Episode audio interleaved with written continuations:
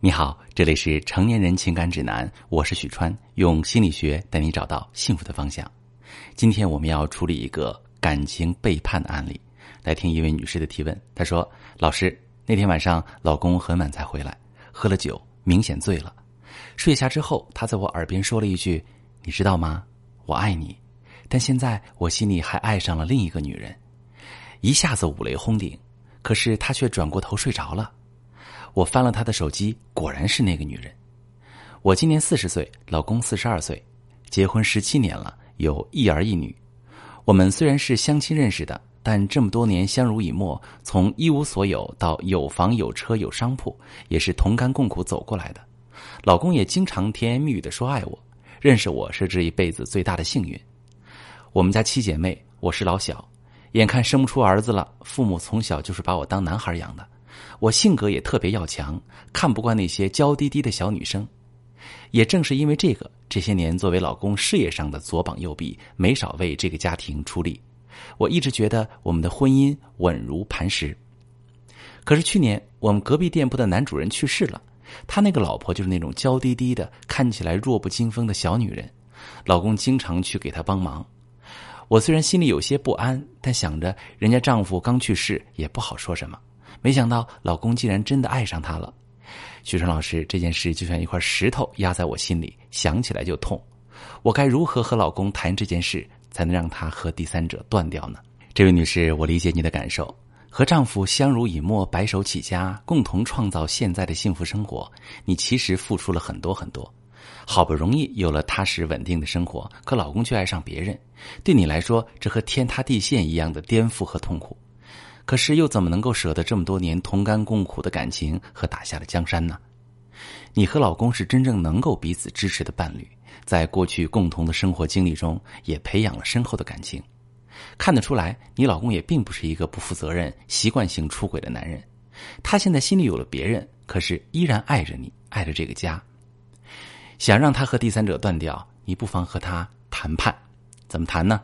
谈一谈婚姻的意义。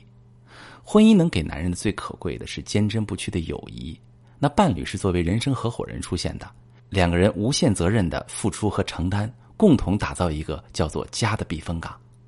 在这个港湾当中的两个人，也许会被外面的风景所吸引，但比起某一刻的怦然心动、意乱情迷，婚姻却是日积月累、水滴穿石的人生。也许我们都会留恋每一刻的风景。但如果要为此失去原本安全栖身的港湾，大部分人都是会望而却步的。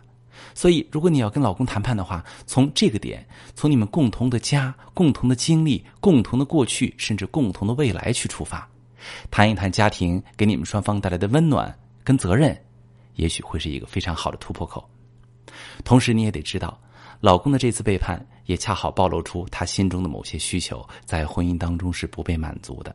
我们需要调整这一部分的婚姻模式，才能真正的把老公的心拉回来，并且避免以后发生类似的事情。第三者是一个弱不禁风、娇滴滴的、刚刚失去丈夫的女人，这样的女人很容易激发男人的保护欲。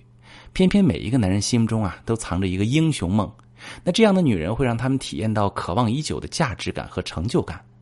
而你是一个性格要强、大大咧咧的女人，看不惯娇滴滴的小女人。自然也是不大会向男人示弱的，你老公会认同你作为伴侣带来的知识价值，却不大感受到你对他的需要。一段婚姻能够幸福长久，需要身处其中的两个人既能感受到对方给自己的支持和鼓励，又能够因为成为对方的依靠而自信满满。我呢，很敬佩你在婚姻当中的担当和付出，也很心疼你，因为从小被父母当做男孩来养，你是不允许自己。像个普通女孩那样示弱的，如果你能够通过自我觉察和成长，找回自己身为女性的柔软，能够向老公表达脆弱与需要，相信你们的关系会进入更加美好的新阶段。如果你不知道怎么做，我可以教你。我是许川。如果你正在经历感情问题、婚姻危机，可以点我的头像，把你的问题发私信告诉我，我来帮你解决。如果你的朋友有感情问题、婚姻危机，把我的节目发给他，我们一起帮助他。喜欢我的节目就订阅我、关注我，我们一起做更好的自己。